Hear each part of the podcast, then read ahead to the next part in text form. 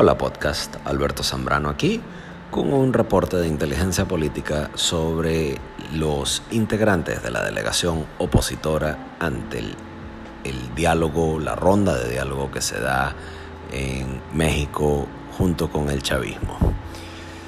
Fíjense, vamos a empezar. Venezuela se reabasteció. Hay estanterías, escaparates y sabanas de buhonero que dan fe de la avanzada de la oferta y la demanda tan despreciada por el dogma marxista imperante de las últimas dos décadas. ¿Saltamos en el tiempo? No, no parece, porque los dinosaurios de la política venezolana se conjuraron en México, cobijados por Marcelo Ebrard, mano derecha de Andrés Manuel López Obrador, probable responsable del colapso de la línea 12 del metro de la Ciudad de México, negociador del Tratado de Libre Comercio con Trump y operador político financiero en el esquema de procura y fabricación de vacunas del Instituto Gamaleya, marca Sputnik en Tierra Azteca. A su lado está el, noruego Dagny Lander, un mediador de la ONU en el pleito entre Guyana y Venezuela que tiró los, echó los tiros hacia Guyana dejando a Venezuela guindando. Este jefe del equipo diplomático noruego, que junto con los comunistas cubanos, actuaron como garantes en el proceso de impunidad, que no de paz, con las asesinas y narcotraficantes FARC colombianas. Por Venezuela pululan los dinosaurios políticos, una especie de Jurassic Park gubernamental de los cascarones de los antiguos partidos políticos que ya deberían estar extintos y lo que los mantiene básicamente es el engranaje del Estado petronarcochavista con una burguesía que sirve entre puente entre unos y otros, de puente entre unos y otros. ¿Okay? Esta cita en el precioso Museo de Bellas Artes mexicano contrasta con el hecho de que recientemente las autoridades de la justicia internacional consideran que en Venezuela hay crímenes de lesa humanidad desde 2017, como es el desalojo del campo de los Semerucos, de los trabajadores de PDVSA, la lista maíz santa compilada por Ismael García, em, la lista Tascón, la manipulación electoral, no fueron crímenes de lesa humanidad. Obviando eso, 22 años de, apropiación exclusiva de contratos de la ubre gubernamental, tras eso, los cascarones de los partidos políticos embarrados en el petróleo cubierto de alcaloides de la hoja de coca fomentan la indignación de una sociedad que ya no confía en ellos. Las encuestas así lo demuestran. La última vez que hablé con el encuestador Rubén, Rubén Chirinos, Rubén Chirino Leáñez, me dio unos números básicamente lapidarios sobre la posibilidad de diálogo en Venezuela. ¿no? Entonces, ¿quiénes son los conjurados? Vamos a empezar por el coordinador, que es Gerardo Blay. Gerardo Blay es un personaje bastante gris, fue alcalde de Baruta, ¿okay? antes de ser alcalde de Baruta fue diputado, fue el único abogado constitucionalista que metió un amparo constitucional contra el TSJ en su momento, cuando en realidad lo que hicieron fue que varios bufetes de abogados metieron amparos en contra de la constituyente, en contra de una serie de medidas del gobierno y por suerte el Tribunal Supremo admitió el que él redactó. el paso de Gerardo Blight por la alcaldía de Baruta está, eh, fue absolutamente gris. ¿Okay? En él prosperaron los contratos para la reforma y remodelación del skyline de, de Baruta, ¿no? de las Mercedes destruyeron eh, casas que eran patrimonio y en líneas generales el alcalde Blythe fue un alcalde bastante gris para el municipio de Baruta. Antes de ser alcalde fue diputado, fue diputado por el partido Primero Justicia junto con Ramón José Medina, Carlos Ocariz y toda una serie de, diputados, eh, Leopoldo Martínez Nucete.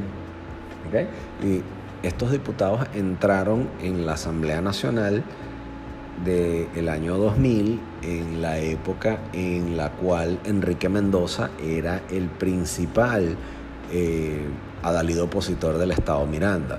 Una vez que Blyde y su combo de Primero Justicia, que también estaba Julio Borges, se meten allí. Una vez que ellos están ellos ahí, le dan una patada en el trasero a Enrique Mendoza, lo mandan a freír monos y que se hacen ellos con Primero Justicia.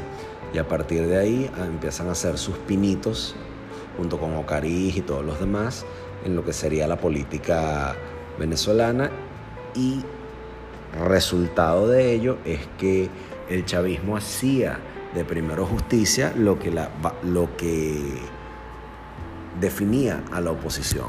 el chavismo siempre requirió de una oposición a la cual definir y primero justicia eran los candidatos que ellos escogieron como oposición para hacerles de frente un bullying horrible, toda vez que tras bastidores negociaban contrataciones y demás, ¿no? El, tal es el caso de un diputado de Primero Justicia que se llama Eudoro González de, de Llán. Eudoro González de Llán es hermano de Leonardo González de Llán, que destruyó el Banco Industrial de Venezuela en la época del Tuerto Andrade. ¿okay? Pero ese es uno solo. Después tenemos a una barajita que yo conozco muy bien, como lo es el bachiller Stalin González. Eh, él es un, bachiller que estudió cerca de dos décadas en la universidad, en la escuela de... Em, en, la, en la Escuela de Derecho de la Universidad Central. Nunca se logró graduar y fue presidente de la Federación de Centros Universitarios allí. Se fue al Nuevo Tiempo y con Manuel Rosales lo que, ha hecho es izar, es un esquirol de, de todas las huelgas estudiantiles habidas y por haber. Es un hombre que quitaba y ponía listas en la, de estudiantes en la Federación de Centros Universitarios de la Universidad Central cuando él ya no era estudiante y siempre fue un operador político muy metido en todas las movidas de negociación en, eh, del chavismo con el gobierno. Stalin negociaba la libertad de los presos políticos junto con Timoteo Zambrano y otros. ¿no? Sigamos. Después tenemos a Luis Aquiles Moreno. Luis Aquiles Moreno es una especie de mini de Henry Ramos Ayub. Recordemos que de ese conciliábulo que hubo en 1993, en el cual salió victorioso Alfarucero y posteriormente Henry Ramos Ayub, ¿okay? Luis Aquiles Moreno figura como una ficha de Henry Ramos Ayub, un, tonto útil, un títere al servicio de Henry Ramos. ¿okay? Luis Aquiles Moreno trabajó incluso con, con Alfredo Peña en la alcaldía mayor para después irse y desde entonces figura en todas las movidas de negociación como cuota de Henry Ramos Ayub. ¿no? Eh, para los que no lo saben, Henry Ramos Ayub es el secretario general per secula seculorum de ese cascarón que se llama Acción Democrática. Un hombre vinculado hasta el tuétano con todo lo que tiene que ver con la corrupción venezolana desde hace mucho tiempo, desde la, e, desde la época guanábana hasta la época de las boinas rojas. Pero sigamos, después tenemos a Tomás Guanipa, cuyo hermano Juan Pablo eh, fue rosqueado por el Enrique Capriles en los años, no, en los años 90 eh, en, un, en, un, cargo a diputado, ¿okay? porque Donald Ramírez le vendió al papá de Enrique Capriles un, puesto en una plancha a diputado en el estado Zulia cuando estaba Copey, eh, cuando eran miembros militantes de Copey. ¿no? y de eso pueden ah, escuchar mucho en la entrevista que yo le hice al, exdiputado Luis Barragán y a Vladimir Petit Medina este podcast. Tomás Guanipa eh, fue una especie de embajador ante Colombia de Juan Guaidó pero dice que es embajador y después no es embajador, se las da de perseguido político, estuvo en el Zulia un montón de tiempo y después eh, como político y después sí, incluso se quiso lanzar en, en circuitos de Caracas promoviendo la dolarización del salario como base de su candidatura. Un hombre absolutamente gris eh, desvinculado de la realidad, que no sabemos de qué trabaja y no sabemos de qué vive. Por otra parte tenemos en Voluntad Popular a, eh, Carlos Vecchio. ¿okay? Carlos Vecchio es como que la piedra, la, manzana de la discordia en esa mesa de diálogo, ya que su mera presencia le incomoda al chavismo y recientemente esa eh, su presencia en, la, en eh, su incorporación como miembro de la delegación de la oposición falsaria que está a cargo de del proceso de, memorando de entendimiento en México, a los chavistas no, no les gusta su presencia. Y debidamente porque la, la eh, esposa Carlos Vecchio es familia de Rafael Ramírez, ¿okay? Carlos Vecchio es un hombre que no tiene forma alguna de justificar el salario y el estilo de vida que él tiene en el exterior, ¿ok? Y vive prácticamente de los, de dineros de la ayuda humanitaria, ¿no? Eh, Carlos Vecchio pertenece a esa asociación para delinquir que se llama Voluntad Popular. No lo digo yo, lo dicen las autoridades y tanto, tanto venezolanas como las autoridades americanas quienes recientemente sacaron un documento en, del Outside diciendo básicamente cómo evitamos que los beneficiarios de la ayuda humanitaria, los representantes de los partidos políticos que reciben la ayuda humanitaria no hagan fraude. ¿no? Después tenemos a otra barajita bastante nefasta del nuevo tiempo, que es la cuota de Manuel Rosales, un gobernador absolutamente corrupto del Zulia, que dijo ser, decía ser eh, perseguido político y nunca se mantuvo, nunca vivió como un perseguido político. En el exilio, vivía con los mejores, en los mejores hoteles de Lima y después en Panamá y después de alguna manera regresa a Venezuela y no le hacen nada, ¿no? Después eh, tenemos a Roberto Enríquez. Roberto Enríquez es otro falsario que destruyó lo que era el partido COPEI. ¿no? Eh, eh, ahorita, gracias a, los buenos oficios que le hizo el chavismo, le dieron algún tipo de reconocimiento sobre ese COPEI judicializado del que me hablaron muchos de los fundadores de, de COPEI, como Vladimir, como Vladimir Petit, eh, como Luis Barragán, ¿okay? incluso Nito Pérez Osuna también me habló de ese COPEI judicializado, Roberto Enríquez forma parte de ello. ¿no? De nuevo, y por ahora, y pasando la página, tenemos a Mariela Magallanes de la Causa R. La Causa R es un partido que surge en el año 92, ¿okay? como eh, una de las alternativas regionales de una izquierda radical, de una radical de los movimientos de izquierda revolucionaria, del movimiento electoral del pueblo y demás cucarachas comunistas que pululaban en la política dirigidos y en, algún momento financiados por Orlando Castro hasta que Orlando Castro cae en desgracia. ¿no? Nadie se puede olvidar de cómo Orlando Castro financió la campaña de Andrés Velázquez en su primera eh, campaña a la gobernación del estado Bolívar, ¿no?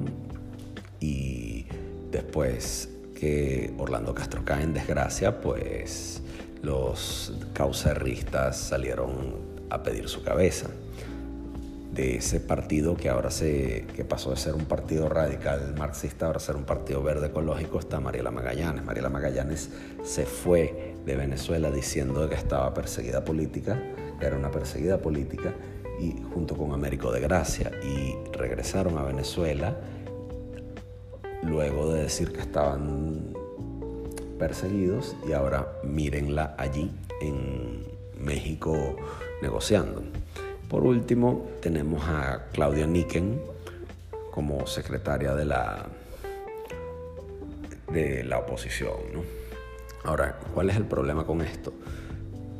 Está este bastante heterogéneo grupo de farsantes que, se, que tomaron por asalto la vocería de la disidencia política venezolana, se están sentando a negociar con una serie de bandidos y delincuentes y violadores de derechos humanos.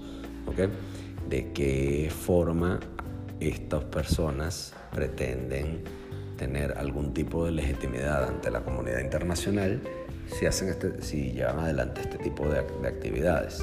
De nuevo, cuando el las autoridades mundiales como Estados Unidos y otros eh, Canadá, España y otros países ven con buenos ojos que la dirigencia política venezolana plaga, que no es ninguna no son ningunos corderitos porque son una oposición controlada, se sientan a conversar con el chavismo, los que quedan en franco estado de indefensión son los ciudadanos. Parte de la crítica que se hace es que no se puede considerar al chavismo como una organización política o un movimiento ideológico. Por el contrario, son una asociación criminal internacional de alcance mundial. Están vinculados con el narcotráfico, con la legitimación de capitales, con el tráfico de oro, con el tráfico de personas. Quebraron a un país, causaron el éxodo de más de 7, de entre 7 y 10 millones de personas en un periodo de unos 5 a 5 a 6 años, ¿no? Y sus crímenes de lesa humanidad no pueden ser olvidados. Entonces, ¿qué queda para los venezolanos? ¿Cuál es el estado de indefensión en el que están los venezolanos? Bueno, si a ver vamos, los acuerdos que hay en, o, que firmaron estos abanderados por ellos mismos, estos abanderados por el chavismo, eh, disfrazados de opositores, quedaron con una agenda de siete puntos que lo que busca es beneficiar al chavismo en la esfera internacional. Este reconocimiento y lavado de reputación internacional del chavismo resulta doloroso, resulta incómodo ante las causas que aman la libertad, las causas democráticas o la disidencia, por así decirlo.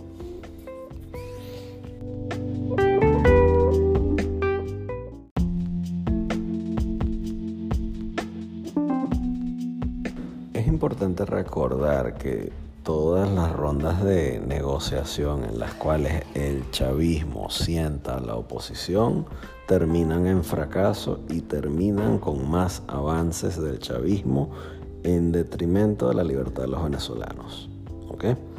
No existe salida política posible con una banda delincuencial criminal como el chavismo que tiene vínculos con las peores causas de la humanidad, con las FARC, con el ELN y con los cubanos, a quienes el chavismo de forma apátrida y traidora le entregaron el control de aspectos fundamentales inherentes a la soberanía venezolana, desde la procura de contratos eléctricos, pasado por el control del registro civil y el registro de, la, de migración y extranjería, incluyendo también los servicios de la, de la Cancillería, así como muchos otros aspectos de la salud de los venezolanos, muchos otros aspectos son, están en manos de potencias extranjeras. Entonces, esa orientación reorientación geopolítica del chavismo en los últimos años, que no son últimos, son 22, ha sido sumamente negativa para los venezolanos. Entonces, ¿cuál es el resultado y qué busca esta ronda de diálogos? Absolutamente nada. Esa repartición de cargos en elecciones justas y verificables que tanto cacarean resulta ser adjudicaciones de cargos para establecer cogobiernos en zonas protegidas. Debemos recordar que bajo ninguna forma ningún dirigente opositor puede tener esa cuota de poder y libre albedrío sin ser controlado por el chavismo. Entonces, ¿qué resulta de eso? Pues más de lo mismo, más, más restricciones a las libertades venezolanas, toda vez de que se pinta una especie de reapertura económica y, resurgir eh, en Venezuela gracias a una pseudo dolarización que, surge a raíz de un paquete de sanciones contra jerarcas que no hallaron en dónde meter los reales y decidieron montar cantidades ingentes de negocios de todo tipo, de distintos rubros, servicios eh, y comercios para lavar y legitimar capitales. Entonces esa legitimación de capitales trae como consecuencia una movilidad social que en Venezuela había desaparecido en los últimos años. Debemos recordar que el narcotráfico, la legitimación de capitales requiere de negocios exitosos y contablemente que, y que sean contables, eh, tengan contabilidad positiva y que sean rentables para poder funcionar.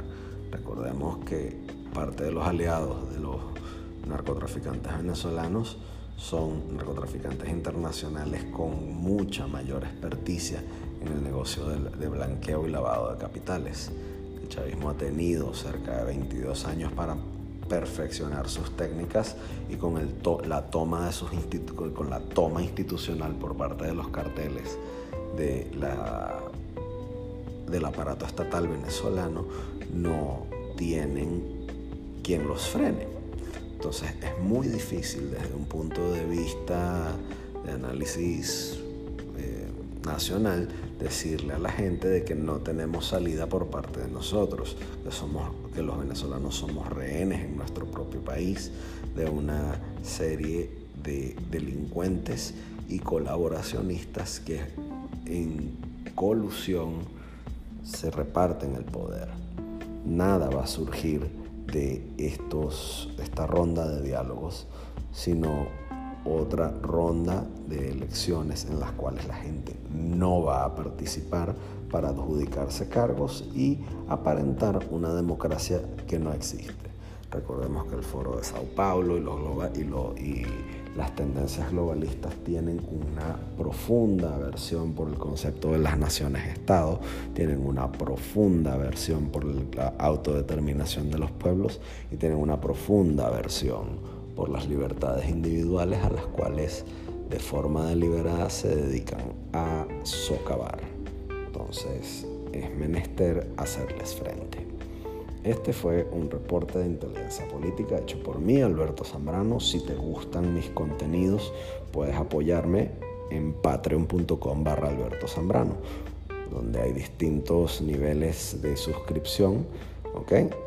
te puedes suscribir ahí por el precio de lo que menos de lo que te cuesta un café. ¿Ok? Por menos de lo que te cuesta un café vas a obtener una serie de contenidos que están de forma exclusiva en mi plataforma, así como que de igual manera con tu aporte me ayudas a mejorar los que tengo aquí. Este podcast fue traído a ustedes por anchor.fm de Spotify. Anchor.fm es una plataforma totalmente gratuita, descargable en cualquier dispositivo que te permite grabar, editar y colocar tu podcast en las principales plataformas. Yo estoy en Apple Podcasts, en Google Podcasts, en RCS, en Spotify y en muchas otras. Eh, gracias a Anchor. Anchor te monetiza el podcast sin un mínimo de, de escuchas y te ayuda a mejorar tu engagement. Así que pásense por ahí si quieres tener un podcast para que tu voz sea escuchada. Estoy en Twitter, arroba Alberto Zambrano y me puedes encontrar en TikTok a veces en arroba Alberto doble piso Zambrano. Gracias por tu atención, pásala bien y recuerden, Dios y la Virgen bendicen a Venezuela. Puedes salir del comunismo con voz, con, corrijo, del comunismo se entra votando y se sale del comunismo disparando. Hasta la próxima. you